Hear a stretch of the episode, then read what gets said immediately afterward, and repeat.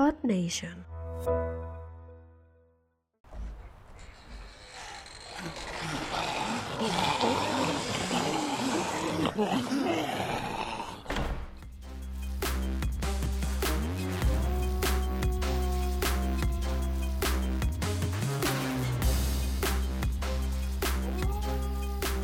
Estás escuchando a los zombies, el podcast vamos por tu cerebro. Ah, ah, ah.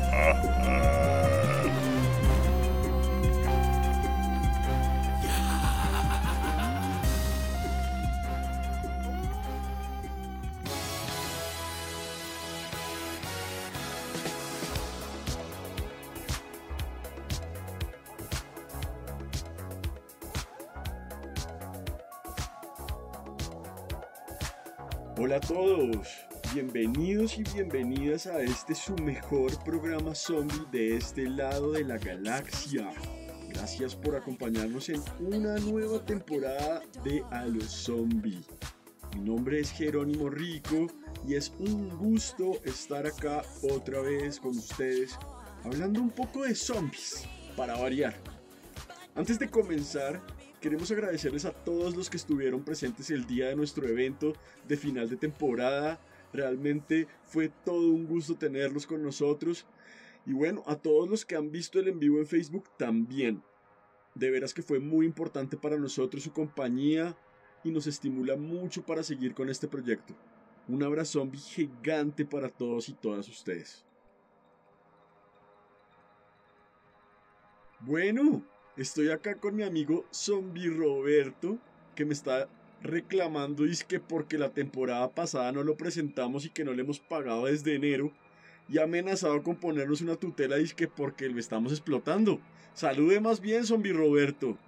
Hola a todos.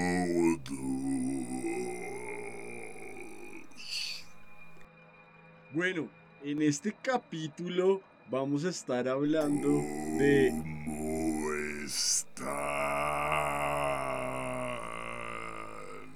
Sí, vamos a estar hablando de una cosa muy importante Yo que me siento muy encantado.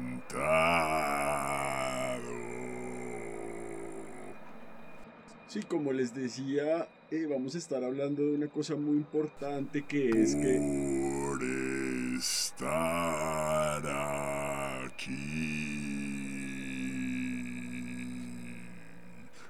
Ya me va a dejar hablar o qué? Con ustedes.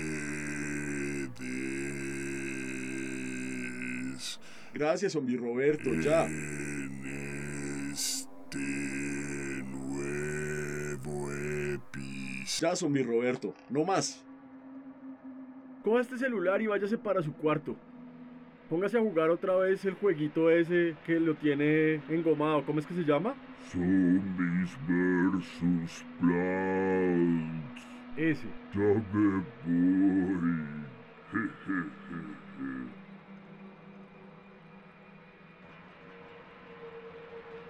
Qué pena, qué pena con ustedes, muchachos y muchachas. Disculpen las fallas técnicas. Pero bueno, retomemos.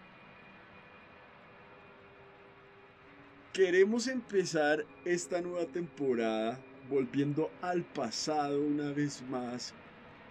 Hablando, por supuesto, del origen de los muertos vivientes. Y para esto vamos a empezar hablando de uno de los temas que más nos gustan, los vikingos. No podía ser de otra manera. Entonces vamos a hablar de los famosos Draugr. No sé si hayan oído hablar de estos no muertos.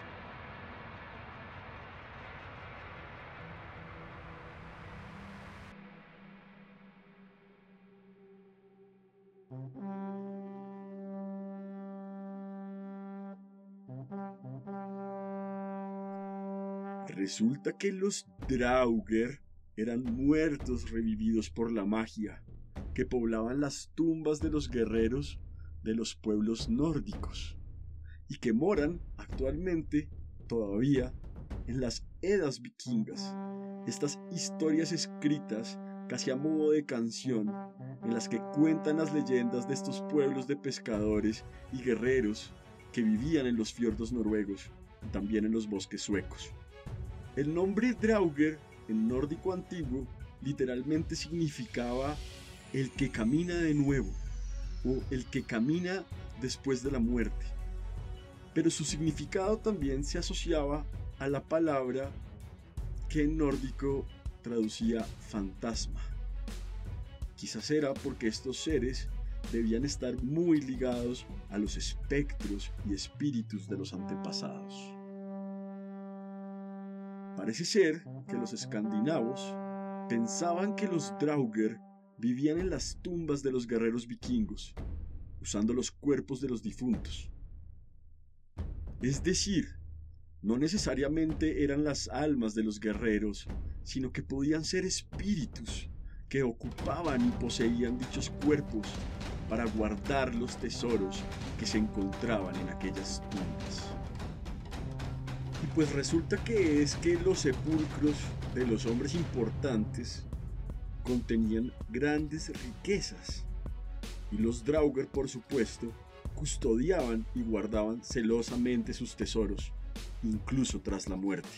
Al parecer estos monstruos podían ser espíritus de guerreros o hechiceros que poseían enormes poderes después de su muerte. Hemos encontrado que se habla de que los Drauger poseían una enorme fuerza sobrehumana además de poder crecer de tamaño a su voluntad e incrementar su peso considerablemente. Por ejemplo, tenemos a un personaje en una de las sagas vikingas de nombre Thorolf, del que se dice que era un ser incorrupto de fea apariencia, hinchado del tamaño de un buey, y su cuerpo era tan pesado que no podía ser alzado sin palancas. Si se preguntan por qué se dice que es incorrupto, es porque justamente no estaba muerto, no estaba corrompido por la muerte.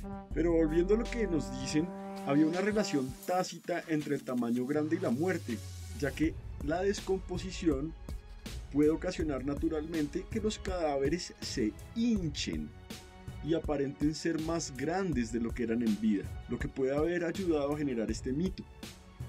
Es posible que el tamaño atribuido al Drauger fuera una forma de expresar la gran fuerza de esa criatura. En las sagas vikingas se describen, por ejemplo, las luchas de los parientes para enderezar el cuerpo para el entierro. Esto puntualmente en la saga de Egil, en una de estas sagas muy famosas que se llama la Herbilla. Y también se describe en la saga de Grettir. Todos los que quieran consultar más sobre estas fuentes pueden encontrarlas en la descripción del episodio.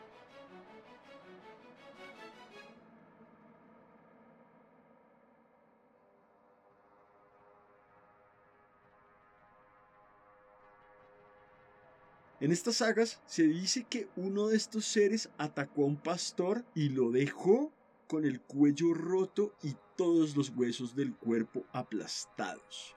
Imagínense el peso que tuvo que tener para poder lograr eso. Con frecuencia también, al describir batallas entre un héroe de, una saga y un Draugr, donde el héroe es un hombre reconocido por tener una fuerza enorme se dice que la pelea era a menudo algo inseguro, con los combatientes luchando de un lado a otro. Pues sí, al parecer estos muertos vivientes poseían además poderes de adivinación, incluso podían llegar a controlar el clima, hágame el favor. También podían cambiar de forma y llegar a aparecer como animales. Como por ejemplo se dice que se transformaban en focas, o también se podían transformar en toros desollados, también quizás en un caballo gris sin orejas, ni cola y con una cabeza rota. O se podían transformar en un gato que se sentaba sobre el pecho de un durmiente y se hacía cada vez más pesado hasta que la víctima se asfixiaba. Por ejemplo, se dice en la saga de Hromundar que Thrain se convirtió en un troll Train era uno de estos Draugr. Y se dice que el túmulo se llenó de un hedor horrible y este ser clavó sus garras en la nuca de Hromund, que era el héroe, arrancando la carne de sus huesos. Y como también dijimos, para los que estaban atentos, el Draugr podía además moverse a través de la tierra como si nadara a través de piedra sólida. En una de las sagas se cuenta la leyenda de Olaf, quien se encontró con una de estas criaturas, pero se cuenta que cuando Olaf trató de abalanzarse sobre Hrap, perdonen ustedes, pero los nombres de esos héroes son muy, muy nórdicos. Este tal Hrap, este Hrap era un Draugr, se hundió en el suelo donde había estado y ese fue el final de su encuentro. Estos poderes, que recuerdan mucho a varios de los que luego se popularizaron como poderes de los vampiros, y que también hemos explicado en nuestro episodio en vivo sobre estos monstruos, si quieren escucharnos, pueden ver el especial en Facebook, en la página de perfil, se encuentra como a los zombie programa. Pero bueno, siguiendo con el tema, hay que mencionar que de lo que no cabe duda es de que los Draugr eran series de naturaleza violenta y agresiva, que solían sembrar el terror con sus asesinatos. Veamos entonces cómo mataban los Draugr.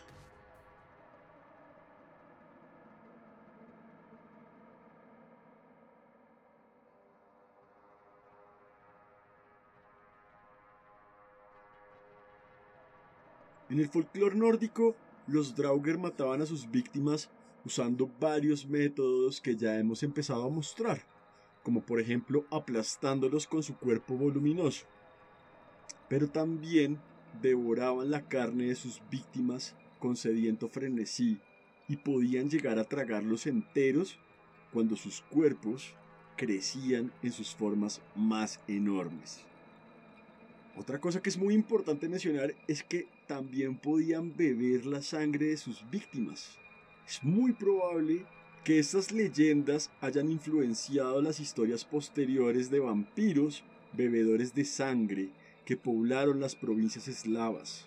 Hay que recordar que muchas de estas poblaciones tuvieron gran contacto con los pueblos nórdicos, e incluso se puede establecer un origen común en el caso de los pobladores de lo que actualmente es Ucrania, en lo que se llamó el Rus de Kiev. Pero volviendo al tema, quizás uno de los fenómenos que más nos inquietan es que los Draugr también podían matar indirectamente a sus víctimas volviéndolas locas. Además, los animales que comían cerca de la tumba de un Draugr podían entrar en estados de locura, simplemente por la influencia de la cercanía de la criatura. Por poner otro ejemplo, en una de las sagas vikingas que ya hemos mencionado, la saga Erivilla, se dice que, abro comillas, los bueyes que habían sido utilizados para transportar el cuerpo de Thorolf, este Draugr del que ya estábamos hablando, fueron inducidos a la muerte por los demonios y todos los animales que se acercaban a su tumba se volvían locos y aullaban hasta morir. Además, Thorolf mataba a los pájaros que revoloteaban sobre su montículo y caían muertos sobre su sepulcro. Tengan eso en mente que va a ser muy importante. Esto puede plantear la idea de que, por un lado, el Draugr quizás transmitía un parásito o una toxina. Posiblemente podía transmitir un virus que ocasionaba esta locura.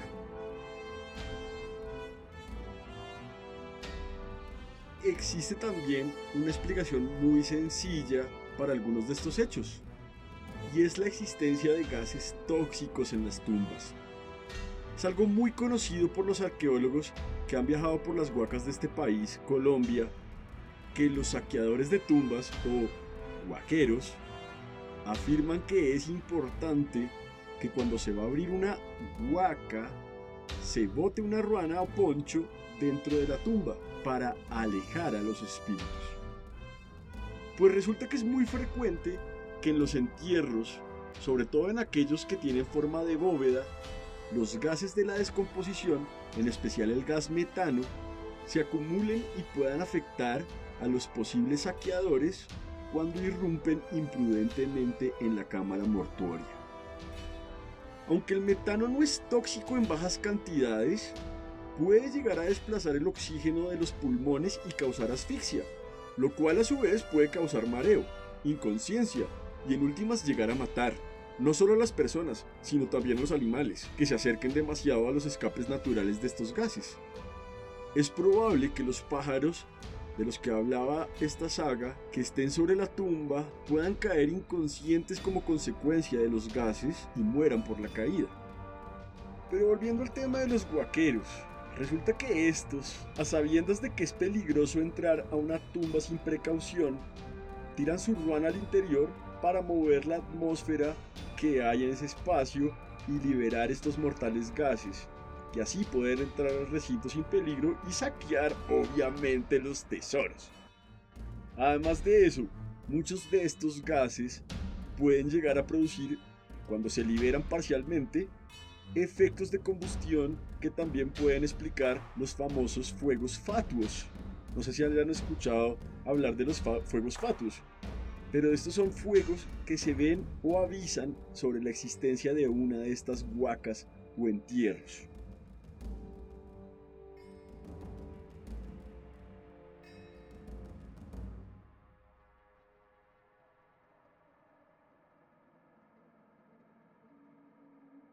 Los relatos de estos fuegos también abundan en las leyendas vikingas, y dicen que la presencia de un túmulo se hacía evidente por, abro comillas, una gran luz que parecía brillar desde el montículo como fuego de zorro. Este fuego rodea a los Howis, los Hows, no sé cómo se pronuncia realmente, y forma una barrera entre los mundos de los vivos y los muertos. Cierro comillas.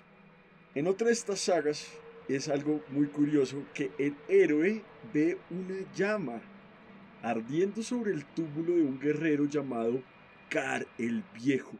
Y la saga dice puntualmente, sucedió tarde una noche, cuando se estaba preparando para ir a casa, que vio que un gran incendio estalló en el promontorio debajo de la granja de Audun. Si tal cosa se viera en mi país, dijo Gretir, se diría que la llama provino de un tesoro enterrado. Entonces el granjero le dice al héroe, creo que el dueño de ese fuego es alguien por quien es mejor no preguntar. ¿Qué dice la ciencia de esto? La ciencia dice que es probable que el gas metano, que es tan frecuente en, estas, en estos entierros, mezclado con otros dos gases que también se generan por las reacciones cadavéricas de putrefacción, estos son el gas fosfano y el gas difosfano, pueden llegarse a oxidar violentamente ante el oxígeno atmosférico y entrar en combustión espontánea. Con pequeñas cantidades de estos dos gases puede prenderse el metano, que como ya he dicho predomina en estas reacciones de descomposición, sin necesidad de chispa alguna, y brillar, con un terrorífico color azul que en las noches puede asustar hasta el más valiente, si es que no se conoce el origen de estos fenómenos.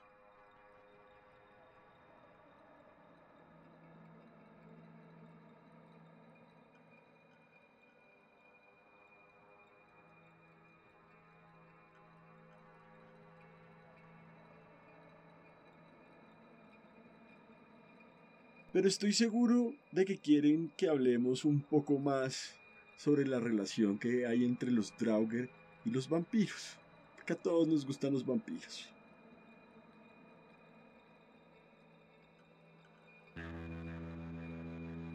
Pues resulta que una de las características más famosas de los Draugr es que eran azules, o púrpuras, o negros. En las sagas se dice que el no muerto es negro como la muerte o azul como la muerte. También se cuenta en esta saga de Gretir que Glamour, un pastor no muerto, era de color azul oscuro. Y en otra se dice que se desenterraron los huesos de una hechicera muerta que había aparecido en sueños y se descubrió que eran azules y de aspecto malvado. Nosotros creemos que quizás es posible que el color azul puede asociarse al porfirismo, una enfermedad de la que hemos venido hablando en la ciencia detrás de los monstruos. Estén atentos. es una enfermedad muy extraña, pero es curioso, antes de hablar de esta enfermedad, que el término porfiria provenga justamente del griego pórfura, que significaba pigmento púrpura. Púrpura era una palabra que se usaba para describir un pigmento que tenía las ropas de ese color morado. Entonces la porfiria justamente se asocia es al color púrpura. Es probable que el nombre haya sido en referencia a la coloración que adquieren algunos fluidos corporales durante un ataque de esta enfermedad. Como hemos explicado, la porfiria o porfirismo es una enfermedad metabólica que en palabras sencillas genera dificultad para sintetizar la hemoglobina. La hemoglobina es una proteína esencial para transportar el oxígeno alrededor del cuerpo en la sangre y no poderla sintetizar genera como resultado una acumulación excesiva en los tejidos de esta sustancia. Esta terrible enfermedad es generalmente hereditaria y una persona que haya nacido con un padre que sufra porfiria tiene una probabilidad hasta del 50% de desarrollarla a su vez. Pues resulta que la porfiria o porfirismo produce una serie de síntomas o señales que se pueden asimilar con muchas de las características de los vampiros y también de los Draugr. Veamos cuáles son.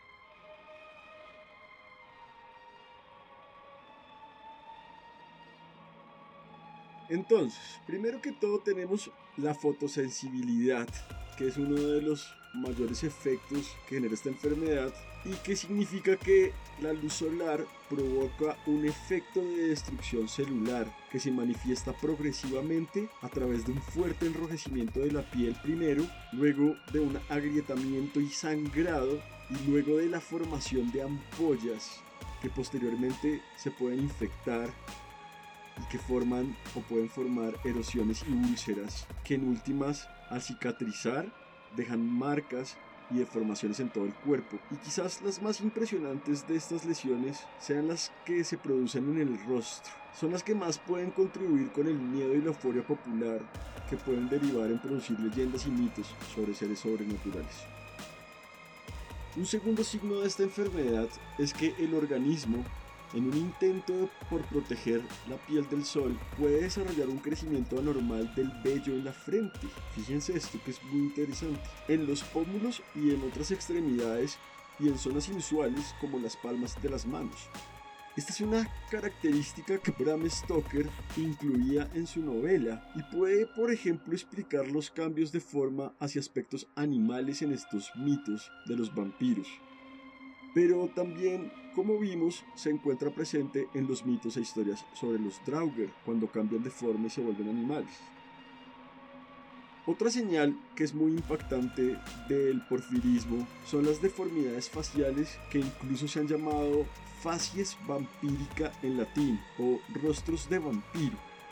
Este aspecto de vampiro se produce cuando las lesiones faciales son extensas y mutilantes, es decir, cuando destruyen los labios, dejando expuesta la dentadura del enfermo, dando la apariencia de que los dientes son más grandes de lo normal. Esto explicaría un poco la presencia de los colmillos. También pueden verse expuestos los cartílagos de la nariz, mostrando frontalmente los agujeros nasales o en algunos casos los auriculares, dando ocasionalmente un aspecto puntiagudo a las orejas o en el caso de la nariz, pues un aspecto de muerte. Otra señal que se asemeja al mito es que con la acumulación de porfirinas, estas proteínas que forman la hemoglobina, los ojos pueden aparecer de color rojizo y en los dientes aparece la llamada eritrodoncia, que hace parecer la boca repleta de sangre por este depósito de esta molécula de proteína en los dientes, lo que daría la impresión de que la persona, por supuesto, es un bebedor de sangre. Y resulta que eso además se ve aumentado. Y es que en la porfiria se produce una extrema ansiedad por la sangre relacionado con los problemas con la producción de hemoglobina, que sabemos que producen anemia, de la cual pues es destacable una palidez general, tal como se describe en la imagen clásica del vampiro, pero que además las personas, por intentar mejorar, podrían llegar a beber la sangre de animales para tener cierto beneficio al absorber hemoglobina. Aunque además de esto, el paciente tendría que ingerir más cantidad de la que se necesita vía intravenosa, ya que lo cierto es que los jugos digestivos destruyen la hemoglobina. En sexto lugar, para los que estén contando, tenemos la disociación emocional o mental del paciente. Y esto ya es un, un, tema más psicológico, ya que por el tipo de vida al que se encuentra sometido, es frecuente que se alteren las facultades mentales, lo que podría explicar las obsesiones y crueldades que se atribuyen a estos monstruos bebedores de sangre.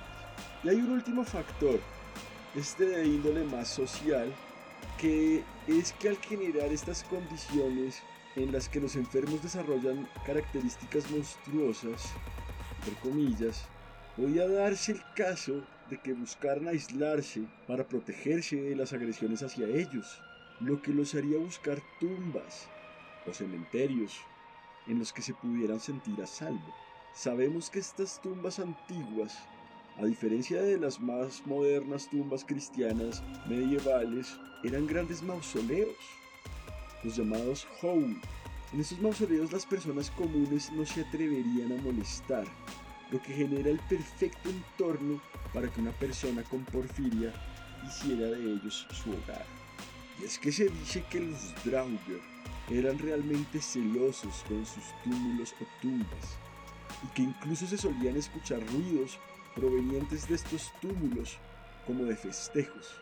En esta saga de la que hemos hablado, la Erivilla, se dice que en una montaña sagrada en la que murieron los familiares de Thorolf, que tenía grandes hogueras ardiendo en su interior y el ruido de banquetes y clamor sobre los cuernos de cerveza.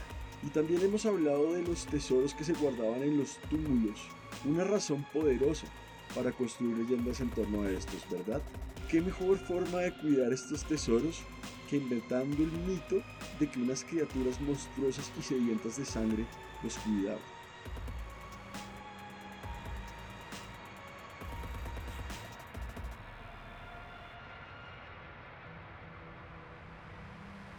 Justamente en una de estas sagas se describe también el encuentro que tuvo este héroe Gretir, o debemos decir Gretir el Guaquero, con el Draugr que habitaba la cripta.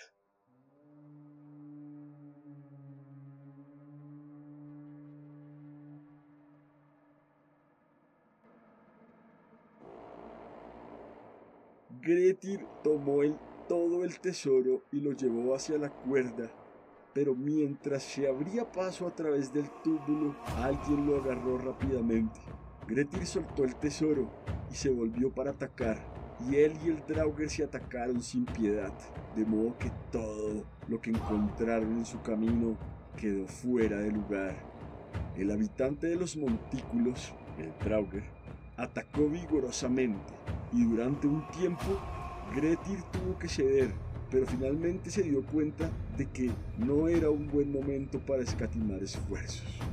Entonces ambos lucharon desesperadamente y se dirigieron hacia los huesos del caballo, el caballo que había aplastado el Draugr, donde tuvieron una lucha feroz durante mucho tiempo.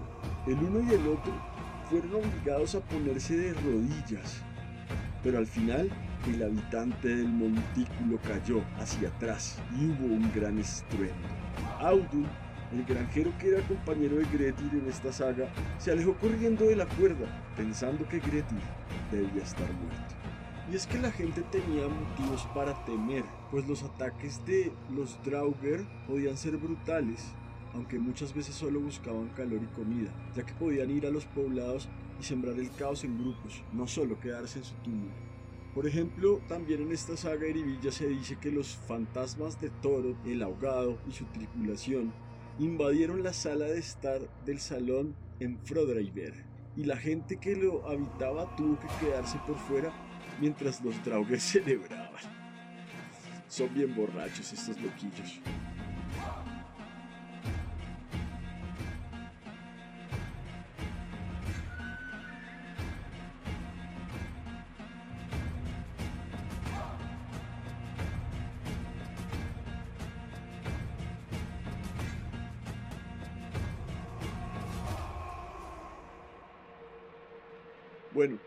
Revisemos por último qué podía hacer la gente contra estos seres sobrenaturales. Se dice, por ejemplo, que aunque las urnas de hierro podían dañar a los Draugr, como ocurre con muchas otras criaturas sobrenaturales, en el caso de los Draugr este hierro frío no era suficiente para impedir que se pusieran en pie y caminaran después de muertos. Así que primero el Draugr debía ser vencido por un héroe, quien tenía que luchar cuerpo a cuerpo con la criatura hasta que fuera sometida. Después se necesitaba que este héroe decapitara al espectro, a menudo con una espada que se encontraba en el propio túmulo del Draugr. Es decir, el héroe tenía que robarse la espada del Draugr para matarlo con su propia espada. Además, en algunas leyendas hay cosas realmente extrañas.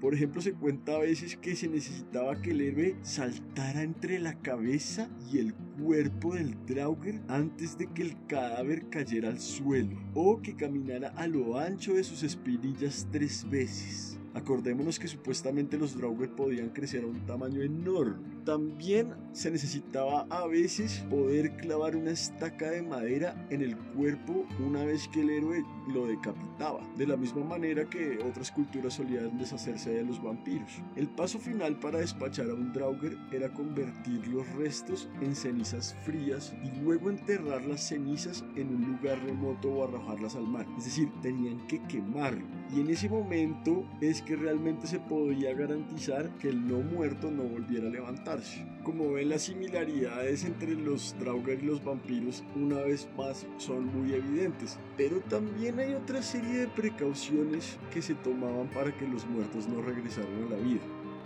Por ejemplo, colocar unas tijeras abiertas sobre el pecho de la persona muerta o atar sus dedos gordos de los pies entre sí para que las piernas no se pudieran separar. Esto es realmente curioso. También podían haberse clavado agujas en las plantas de los pies de los cadáveres. O algo que también encontramos que nos parece muy extraño es que se volteaban todas las sillas y taburetes en los que había descansado el muerto. Y también podían voltearse todas las jarras y cacerolas de los que había bebido. Y otra costumbre que posiblemente explique la forma en la que uno golpea en una puerta es que en Islandia se tenía que golpear tres veces las ventanas después del anochecer, y si solo se escuchaba un golpe, era una señal segura de que un Draugr quería entrar. Como ven, los Draugr eran unas criaturas realmente curiosas que es posible que hayan originado el mito de los vampiros. Podríamos decir incluso que son casi los padres de los vampiros. No sé, a mí me parecen unas criaturas realmente sorprendentes por todos sus poderes sobrenaturales, pero pues ya vemos que muchos de estos tienen una explicación científica perfectamente racional.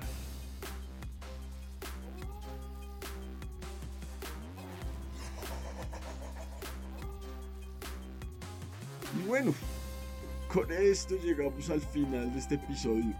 Espero que les haya gustado la historia de los Draugr Cuéntenos qué supersticiones conocen ustedes para ahuyentar a los espíritus y si creen ustedes que la porfiria pueda llegar a ser la razón de estos mitos o si quizás pudieron haber existido realmente los traumas.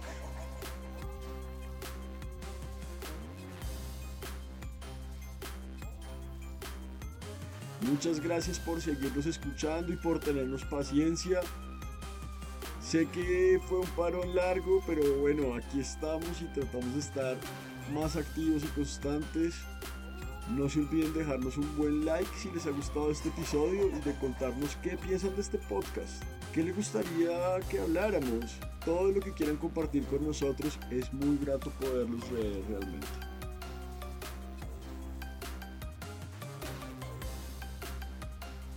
Y por último les cuento que vamos a sacar un nuevo programa viendo las buenas reacciones que han tenido estos capítulos especiales que hemos lanzado. Así que estén muy pendientes cuando estemos lanzando a los zombies presenta la ciencia detrás de los monstruos. Va a ser muy bueno y como siempre estaremos con Michael debatiendo sobre la naturaleza y el sentido de todos estos mitos folclóricos que han dado vida a las criaturas más asombrosas en la literatura y en el cine y los cómics y los videojuegos. ¿De cuál monstruo quisieran que hablemos? Déjenos saber su opinión en nuestras redes.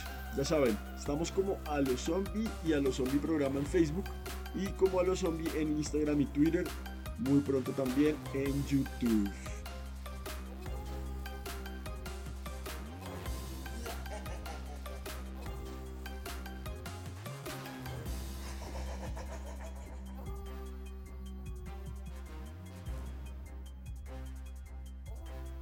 No siendo más, me despido y como siempre, Vamos por tu cerebro. hasta la próxima.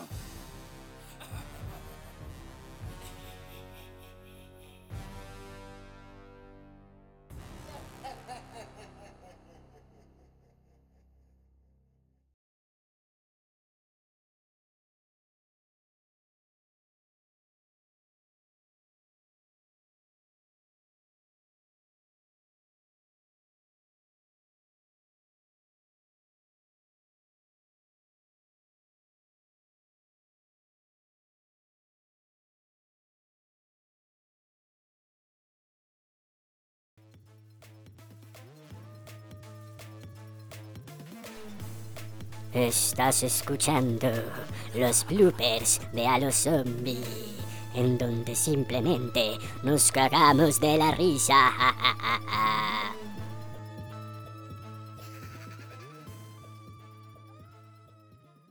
Según esto, que estas historias hayan influenciado las historias a sabiendas de que es peligroso entrar a una tumba sin precaución. A sabiendas de que es peligroso entrar a una tumba sin precaución. Sin, precaución. Pero ¿por qué putas digo precaución?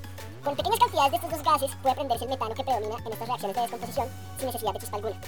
Y brillar como un terrorífico color azul que en las noches puede llegar a asustar hasta el más valiente. Este, este término se refiere a esa justa expresión de negro como el carbón. Que glam, glamour, glamour se cuenta el glamour, la cual es una proteína esencial para transformar, la cual es una proteína esencial para transportar el oxígeno alrededor del cuerpo en la sangre. De esta sustancia, que tiene ese característico color rojo, cuando esta sustancia eh, se ve expuesta al sol, oh shit,